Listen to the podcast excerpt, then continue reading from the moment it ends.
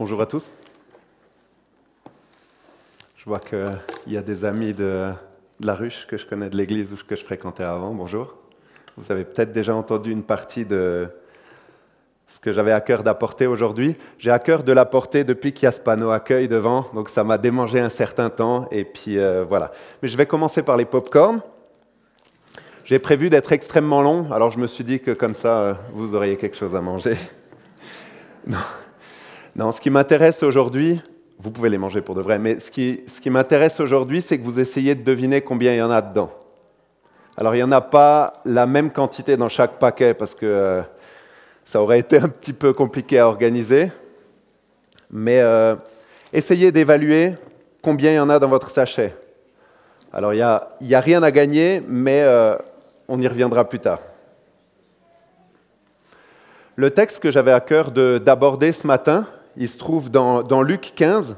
C'est un texte que tout le monde connaît très bien, en tout cas que la plupart des gens ont entendu, réentendu. On l'a utilisé dans 15 contextes différents. Et des fois, on a l'impression qu'il n'y a, plus rien à rajouter.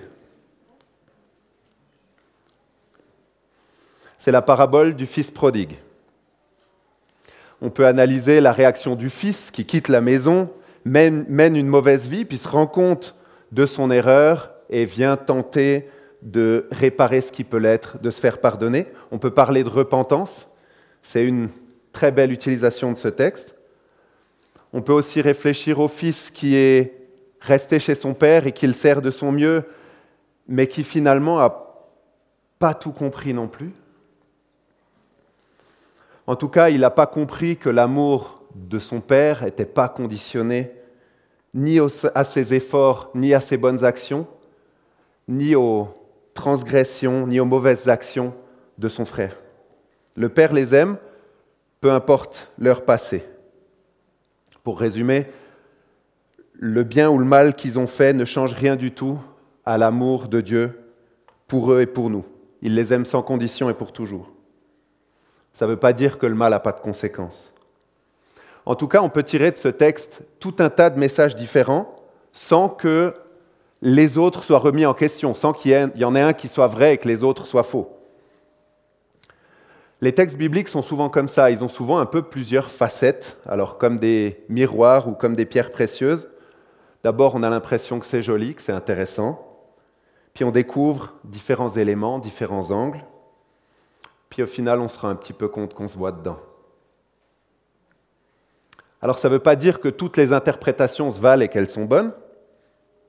On a fait tout un tas d'horribles interprétations de ce texte aussi, euh, jusqu'à justifier euh, l'extermination des Juifs euh, par l'Allemagne nazie. On a tout fait avec ce texte.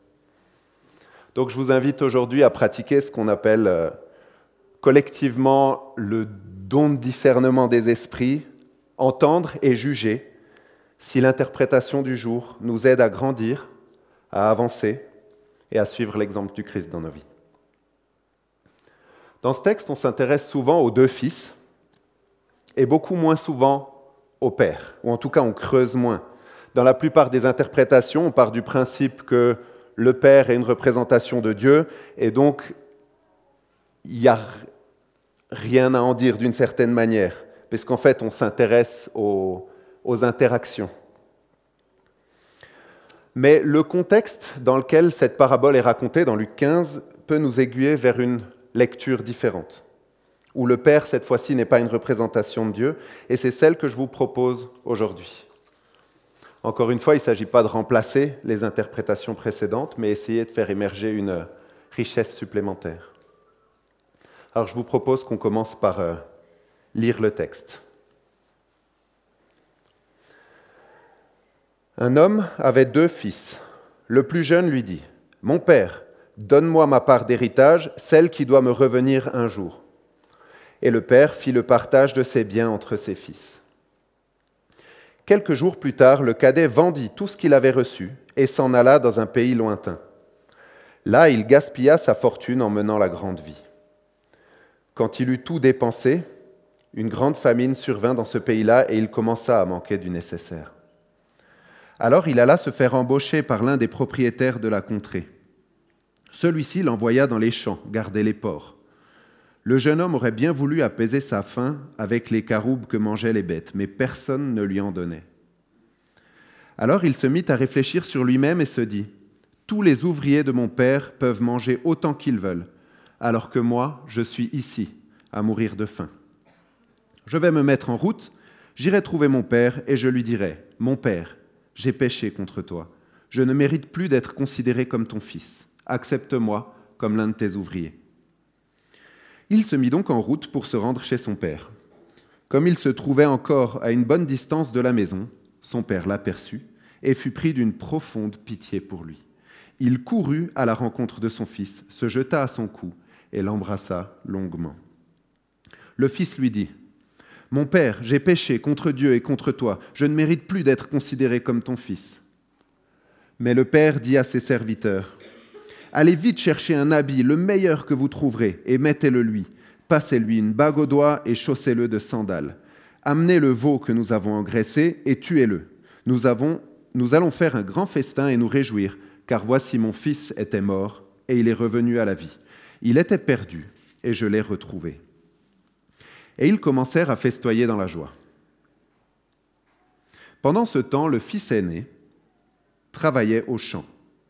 Sur le chemin du retour, quand il arriva près de la maison, il entendit la musique et les danses. Il appela l'un des serviteurs et lui demanda ce qui se passait. Le garçon lui répondit C'est ton frère qui est de retour. Ton père a tué le veau gras en son honneur parce qu'il l'a retrouvé sain et sauf. Alors le fils aîné se mit en colère et refusa de franchir le seuil de la maison. Son père sortit et l'invita à rentrer.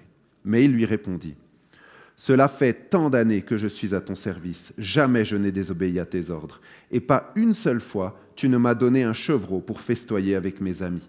Mais quand celui-là revient, ton fils, qui a mangé ta fortune avec des prostituées, pour lui, tu tues le veau gras. Mon enfant, lui dit le père, tu es constamment avec moi et tous mes biens sont à toi. Mais il fallait bien faire une fête et nous réjouir, puisque ton frère que voici était mort et qu'il est revenu à la vie, puisqu'il était perdu et le voici retrouvé. Que pourrait-on dire et apprendre du Père de cette histoire? On a dit que le, contexte nous aiderait. Alors, Jésus s'adresse à des pharisiens, à des maîtres de la loi, qui lui reprochent de prendre soin des collecteurs d'impôts et des pêcheurs notoires, de, notamment de manger avec eux. Alors c'est un scénario un peu classique, c'est euh, souvent un petit peu comme ça que commencent les discussions, les paraboles de Jésus, et c'est dans cette direction-là qu'on va avancer. Mais d'abord une petite parenthèse. Jésus s'adresse à des juifs qui sont éduqués. Si une histoire commence par un homme avait deux fils, ces gens savent exactement quelle va être la suite de l'histoire, lequel des fils il faut suivre attentivement des yeux.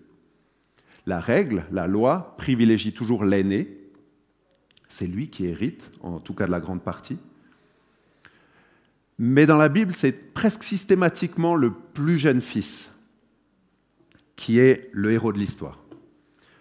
Ces juifs, donc ces maîtres de la loi qui écoutent cette histoire, ils ont Caïn et son petit frère Abel, ils ont Ismaël et son cadet Isaac, ils ont Ésaü et Jacob, ils ont Joseph, le onzième fils de Jacob, ils ont le roi David, qui est dit, il est dit qu'il est le plus petit d'entre ses frères. Ils ont Salomon, qui est le dix-septième fils du roi David. Alors souvent, c'est un choix qui est divin, qui est orienté dans les histoires, mais parfois, c'est aussi très clairement une histoire de favoritisme. Jacob est clairement le chouchou de sa mère, Joseph est clairement le chouchou de son père, avec tout ce que ça implique en conséquence, en bien et en mal. Et parfois, c'est les deux. Euh, Dieu donne un rôle particulier à Joseph, et alors qu'il était déjà le, petit préféré de son père au départ. Donc ça peut être les deux, hein. l'un n'empêche pas l'autre. En tout cas, les auditeurs savent exactement qu'il faut toujours parier sur le petit frère. Le plus jeune peut, contre toute attente, avoir une place de privilège. C'est toute l'histoire de leur peuple qui est construite d'après ce schéma. Mais laissons un peu de côté les fils et intéressons-nous au père. Pour atteindre le but de sa démonstration, Jésus ne raconte pas que cette histoire. En fait, il raconte trois histoires. Alors il en raconte quatre, mais ces trois nous intéressent aujourd'hui parce qu'elles forment un bloc. Si on veut comprendre où va nous mener la démonstration, il serait maladroit de commencer par la troisième histoire. Donc faisons un saut rapide en arrière dans le chapitre et intéressons-nous aux deux premières. Juste avant notre texte, il y a deux autres paraboles. Et dans la version de la Bible du semeur que j'utilise, il y a un seul titre autour de ces trois histoires, perdu et retrouvé. Raison de plus pour les garder un petit peu ensemble. Voici la première histoire que Jésus raconte. Si l'un de vous possède cent brebis et que l'une d'elles vienne à se perdre, n'abandonnera-t-il pas les 99 autres au pâturage pour aller à la recherche de celle qui est perdue, jusqu'à ce qu'il l'ait retrouvée? Et quand il l'a retrouvée, avec quelle joie il la charge sur ses épaules pour la ramener? Aussitôt rentré chez lui, il appelle ses amis et ses voisins et leur dit Venez partager ma joie, car j'ai retrouvé ma brebis qui était perdue. Je vous assure qu'il en est de même au ciel. Il y aura plus de joie pour un seul pécheur qui change de vie que pour 99 justes qui n'en ont pas besoin. La première histoire est celle d'un homme qui a 100 moutons et qui en perd un. Encore une fois, Jésus ne s'adresse pas à n'importe quel juif, les pharisiens, les spécialistes de la loi, des théologiens, des experts en texte sacré. Alors déjà, quand on dit à un de ces gens qu'un homme a perdu une brebis, pour lui, il devient immédiatement clair que cet homme n'est pas une représentation de Dieu. Pourquoi? Parce que Dieu ne perd personne, jamais. Alors oui, dans la Bible du Semeur, la version que j'utilise, il y a une sorte de pirouette de traducteur qui rend la brebis vient à se perdre. Alors c'est commode, si on veut mettre euh, Dieu dans le rôle du berger, on peut, hein, mais ce n'est pas exactement l'histoire telle qu'elle nous est racontée dans toutes les autres versions que j'ai pu ouvrir. L'homme perd un de ses moutons. Et en plus, Jésus place ses interlocuteurs dans cette histoire. Si l'un de vous possède 100 brebis, alors en réalité, c'est déjà un peu une provocation de la part de Jésus, parce que les scribes et les pharisiens ne se seraient jamais abaissés à garder des moutons. Ils sont trop bien pour ça. Du temps de Jésus, garder les moutons, c'est un rôle de quasi exclu, c'est presque un rôle de paria. Ils vivent hors des villes, ils dorment avec leurs animaux, et il semble que leur simple odeur suffisait à préciser à tout le monde quel était leur rôle dans la société. Non pas que ça sentait toujours bon dans les villes. Mais on est très loin de l'image du roi David avec sa harpe, sa fronde et ses moutons. Ce n'est pas du tout la même période. Alors le fils prodigue, il garde des cochons. Et ça, c'est encore carrément euh, quelques niveaux en dessous sur l'échelle sociale juive de l'époque. Mais en fait, c'est exactement ça le problème avec les pharisiens. Ils ont classé les gens par valeur. Il y a les gens comme eux, il y a ceux qui valent moins, et il y a ceux qui valent beaucoup moins, les pêcheurs, les gens de mauvaise vie. Ils ont collé des étiquettes aux gens, c'est une mauvaise tendance qu'on a souvent aussi, pour être un peu honnête. On range les gens dans les cases. Ça peut s'appeler du racisme, du sexisme, de l'agisme, ça existe, euh, et tout un tas d'autres mots qui finissent en isme ou en phobie, euh, homophobie, xénophobie, etc. On peut vraiment mettre des étiquettes à tout un tas de groupes. Et ces mauvaises habitudes sont très ancrées en nous. Un tel est comme ça, il a fait ça, il n'est pas assez bien. Mais pas assez bien pourquoi, au juste? Pour me fréquenter? Pour servir le Christ? Pour venir à l'Église? La vérité, les amis, c'est que nous tombons tous, d'une manière ou d'une autre, dans la catégorie des gens qui ne sont pas assez bien. Et si nous cherchons à suivre le Christ et son exemple, il vaut bien mieux être aux côtés des gens qui ne sont pas assez bien, mais qui sont sur le chemin, qui savent qu'ils sont largement perfectibles, plutôt qu'aux côtés des pharisiens, qui eux n'avancent plus, parce qu'ils pensent qu'ils sont déjà arrivés. Les pharisiens reprochent à Jésus de fréquenter des gens infréquentables et même de manger avec eux. Rendez-vous compte, il y en a même un qui le suit partout où il va, un collecteur d'impôts qui était à la solde des Romains, le disciple qui s'appelle Matthieu. Mais Jésus aime ces gens et ne les voit pas comme quelque chose de sale. Manger avec quelqu'un, c'est un geste fort pour un juif de l'époque. Il y avait tout un tas de règles autour de ce qui était pur et impur, et en général, ce qui était pur ne devait pas s'approcher ou toucher. Ce qui était pur ne devait pas toucher ce qui était impur, parce qu'il était comme contaminé après, il devenait impur à son tour.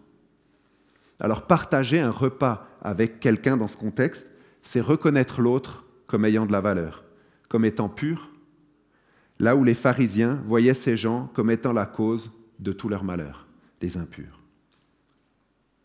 Dans leur manière de voir les choses, si Dieu permettait que leur pays aille aussi mal, et notamment qu'il soit occupé par les Romains, c'était à cause de ces gens-là, à cause du péché de ces gens-là. Ceux qui n'étaient pas comme eux, les boucs émissaires de tout le malheur de leur société. Alors le parallèle est très très facile à faire, l'être humain n'est pas beaucoup plus raffiné aujourd'hui. Par ces paraboles, Jésus veut critiquer leur comportement, leur orgueil, leur jugement. Il ne fait pas seulement une sorte d'allégorie de ce qui se passe dans le monde spirituel, Dieu leur fait, euh, Jésus leur fait un reproche qui est extrêmement concret. Leur comportement vis-à-vis des plus petits. Alors une bonne question concrète. Si vous avez 100 moutons et qu'il vous en manque un, comment vous le savez? Parce que dans la vraie vie, les moutons sont jamais bien rangés comme ça. Comment vous le savez? Vous avez des pop-corns dans un sachet qui ressemblent un peu à des moutons. Comment vous savez combien il y en a?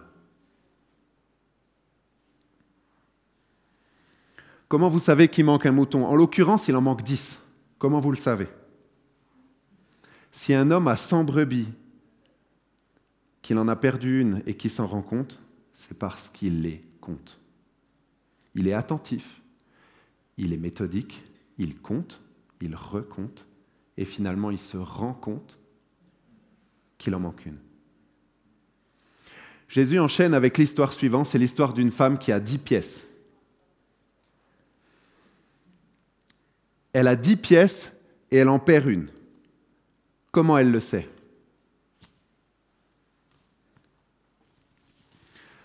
Elle le sait parce qu'elle sort les pièces de son porte-monnaie désigual, qu'elle les compte, qu'elle vérifie. Elle remarque qu'elle en a perdu une, elle la cherche, et quand elle l'a retrouvée, elle appelle toutes ses copines et elle va faire la fête. Elle sait qu'elle a perdu une pièce parce qu'elle a regardé. Elle sait qu'elle a perdu une pièce parce qu'elle a compté.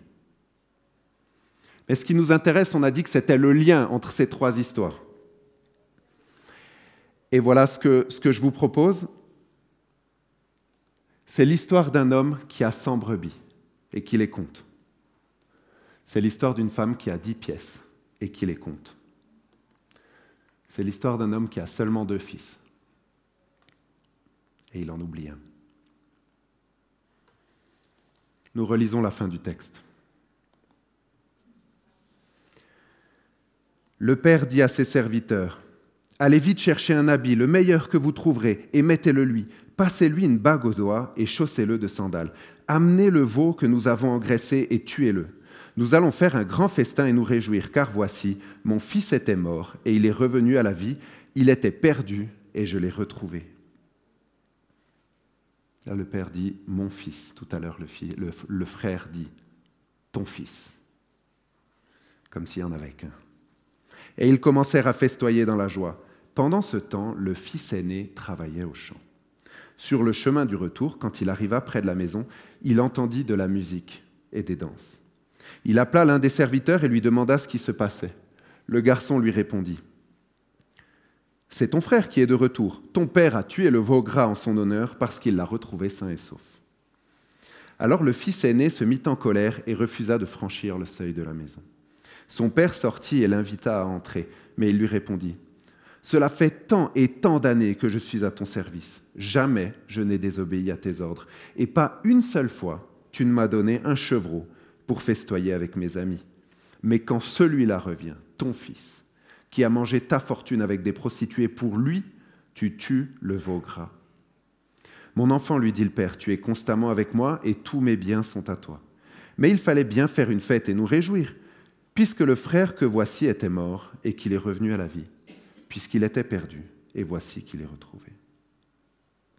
Je vous propose de vous mettre un petit moment dans la peau du frère qui revient des champs. Il travaille au champ comme on le lui a demandé, comme il le fait toujours, dans une exploitation qui a quand même beaucoup rétréci depuis que son frère a pris sa part. Son frère revient, ce frère qui a commis toutes les erreurs du monde, notamment Honore ton père et ta mère, qui est un des commandements fondateurs de la loi juive, ce fils, le fils qui est parti, est allé du vivant de son père réclamer sa part d'héritage. C'est presque comme aller le regarder droit dans les yeux et lui dire ⁇ J'aimerais que tu sois déjà mort ⁇ De plus, d'après la tradition, le père faisait fructifier le tout de son vivant, et à la mort de celui-ci, l'aîné recevait la plus grande part. Autrement dit, si le frère cadet prend une part avant le moment normal de la distribution, en fait, il prive aussi son frère d'une part de son héritage, des fruits, des bénéfices que cette terre aurait portés du vivant de son père. Alors il a gravement insulté son père, il a volé son frère d'une partie de ce qui le revenait, et c'est ce frère-là qui revient. Un peu le profiteur, un peu le chouchou, celui à qui le père a dit oui alors qu'il abusait vraiment. Mais peu importe, c'est son frère et on peut imaginer que malgré la colère, il l'aime comme un frère, admettons. Mais alors pourquoi est-ce que le frère aîné ne se réjouit pas? Du retour de son petit frère Alors il y a sans doute différentes raisons, mais la première c'est qu'il n'est pas au courant. C'est pour ça qu'il ne se réjouit pas. Il ne se réjouit pas parce qu'il n'a pas été informé que son frère était rentré. Il travaille au champ, peut-être même qu'il y a de moins en moins de monde autour de lui. Et là, son père court vers lui tout en sueur et lui dit Réjouis-toi avec moi, car ton frère était mort pour moi, il est revenu à la vie. Ou pas. Il travaille au champ et là, son père envoie son serviteur le plus rapide, même ses trois serviteurs les plus rapides, porter la nouvelle à son fils resté au champ. Ce fils avec qui il est associé, avec qui il dirige l'affaire familiale, celui avec lequel il vit et partage tout non plus. Le fils fidèle, à la fin de la journée, revient des champs. Il entend des bruits de fête et c'est lui qui va aller tirer les verres du nez à un serviteur qui passe par là. Mettez-vous à la place de ce fils. Il a suffi que le fils indigne, fêtard sans cervelle, homme de mauvaise vie, revienne, et lui, il n'existe plus tous ses efforts pour témoigner respect, fidélité et amour à son père ne valent rien. Alors on voit vraiment l'aigreur du fils aîné à la façon dont il parle de son petit frère. Mais quand celui-là revient, ton fils, qui a mangé ta fortune avec des prostituées, pour lui, tu tues le veau gras. Est-ce qu'il n'y a pas un reproche légitime à faire dans cette histoire au père? Bien sûr que le fils est en colère. Déjà même plus tôt dans l'histoire, le père donne à son fils cadet ce qu'il demande. Il n'était pas obligé. C'est complètement hallucinant même selon les standards de l'époque. Le père se fait insulter de la pire des manières, mais il donne la part d'héritage à ce fils qui ne la mérite pas. À ce moment-là, le père a déjà fait le choix de priver son aîné de ce qui lui revenait. Et parce qu'il n'est pas invité à la fête, le, fils qui revient des champs, se sent abandonné une deuxième fois. Le père a pris le temps d'appeler les musiciens. On dit qu'il y a de la musique. Ils ont commencé à jouer. Mais il n'a pas pris le temps d'appeler son propre fils, pour ce qui est quand même un événement majeur de la vie de la famille. Encore une petite parenthèse, quand le père sacrifie le veau gras, c'est le veau qui fait partie de l'héritage de qui? Alors le père est vivant, donc évidemment c'est son veau, mais le fils cadet nous a forcé à nous poser la question. Les biens du père ont déjà été distribués, en fait. Ça fait un peu penser à l'histoire de Jacob, qui a dix fils qui sont juste bons à travailler au champ, et un onzième qui met sur un piédestal. Il y a de quoi être en colère quand on est dans cette situation. Alors comment on gère cette colère, c'est euh, un autre sujet. euh, ne jetez pas les gens dans les puits, euh, ne les vendez pas en esclavage, comme les frères de Joseph, c'est mal. Notre parabole, c'est l'histoire d'un homme qui a seulement deux fils et qui ne compte pas. Il y a la joie de retrouver celui qui était perdu et elle ne doit pas être remise en question. Évidemment que le Père se réjouit de revoir son fils et lui pardonne ce qu'il a fait. Évidemment qu'il a envie de faire la fête. Le vrai drame de cette histoire, c'est que le Père était tellement focalisé sur l'idée de retrouver son fils cadet qu'il a perdu son aîné.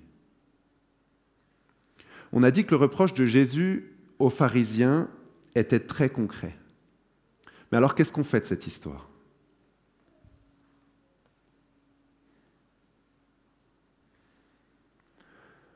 Pourquoi est-ce que le Christ prend soin des faibles, qui prend du temps pour les opprimer, pour les rejeter, pour ces enfants parfois indignes, tordus et corrompus que nous sommes tous? Pourquoi? Parce que c'est comme ça qu'il est. C'est pour ça qu'il est venu. Son amour ne s'attarde pas sur ce que nous avons fait et pas fait. Jésus-Christ est venu sur terre pour prendre soin des hommes. Il est venu sur terre pour nous montrer jusqu'où va l'amour de Dieu, jusqu'à mourir, sans se défendre. Il est l'incarnation de l'amour de Dieu pour sa création. Mais je ne voudrais pas réduire le, le, rôle du Christ à sa mort. Il est mort par amour. Et c'est exactement comme ça qu'il a aussi vécu. Il est venu sur terre pour apprendre aux hommes comment aimer réellement. Au-delà des mots et des grands concepts, il est l'exemple d'une vie parfaite selon le cœur de Dieu. Alors nous aussi, si on veut être à la suite du Christ, on doit savoir observer et compter. Pas du haut de notre prétendue sainteté, mais sur le chemin, parmi nos frères et sœurs de l'Église et du monde. Nous devons apprendre à voir là où il y a un besoin d'amour, de guérison, de soutien, et être exactement là. L'Église, c'est un lieu qui est un peu particulier, même très spécial, même peut-être unique. Il est un des derniers endroits de vraie mixité sociale qui reste. Dans les clubs sportifs, il n'y a que des valides. Dans les cinémas et les supermarchés, il n'y a que des gens qui ont des sous. Dans nos lieux de travail, il n'y a que des actifs, ou en tout cas des gens qui sont en âge d'être actifs. À l'école, il n'y a que des jeunes. Au club de tricot, souvent, il n'y a que des vieux, pardon pour le cliché. Ici à l'Église, en tout cas dans l'Église, si elle va bien, si elle est telle que le Christ a commencé à la bâtir, quel que soit votre âge, votre origine, votre sexe, votre revenu, la distance que vous avez déjà parcourue sur le chemin de la vie et là où vous êtes passé, vous faites partie de la famille. Quand j'avais 8 ans, la première colonie de vacances que j'ai faite s'appelait Bienvenue dans la famille. Et je trouve que c'est une belle image. Alors que le Seigneur nous aide à faire de cette image une réalité. Et un autre proverbe qui dit on ne choisit pas sa famille. En fait, on est tous un peu tordus, un peu bizarres, un peu incompréhensibles aux yeux de quelqu'un d'autre. Et parfois, on s'entend mieux avec certains qu'avec d'autres, et ça, c'est normal aussi. On n'est pas obligé d'être intime avec tout le monde, mais on est quand même une famille. L'ADN du corps du Christ, c'est l'amour de l'autre. Et ça, c'est encore une image que, j'aime beaucoup. Chaque organe est différent, mais essentiel au bon fonctionnement de l'ensemble. Il y a des cœurs, des cerveaux, des yeux, des mains, des pieds, mais un seul ADN, l'amour pour l'autre, l'amour du prochain. Et mon souhait, c'est que notre Église soit un témoin vivant de ce qui nous anime. Parce que dans 1 Corinthiens 13, il est dit qu'on peut avoir tout compris, tout fait et même tout donné.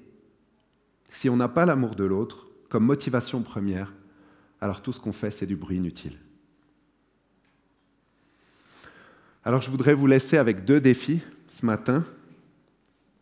Le premier, c'est évidemment d'apprendre à compter, apprendre à être attentif. Y a-t-il quelqu'un autour de moi de qui je dois prendre soin? Si la réponse est non, cherchez encore. Il y a des besoins qui sont évidents, d'autres qui le sont moins. Mais les gens de ma famille, de mon Église, de mon entourage sont ma responsabilité. Même si nous sommes tous différents, c'est justement ça qui rend l'Église si précieuse. Ne nous laissons pas distraire par toutes les bonnes choses, même bonnes et légitimes, qui se passent dans nos vies et à l'Église. Si elles sont bonnes, magnifiques. Mais n'oublions pas de compter nos moutons. Notre Église, notre famille, notre entourage sont notre responsabilité. Et euh, mon souhait, ma prière, c'est que euh, le mot accueil reste longtemps là devant dans l'Église et qu'il soit aussi dans nos cœurs. Alors voilà, je vous l'ai dit, je trouvais que le popcorn ressemblait un peu aux moutons qu'il faut compter.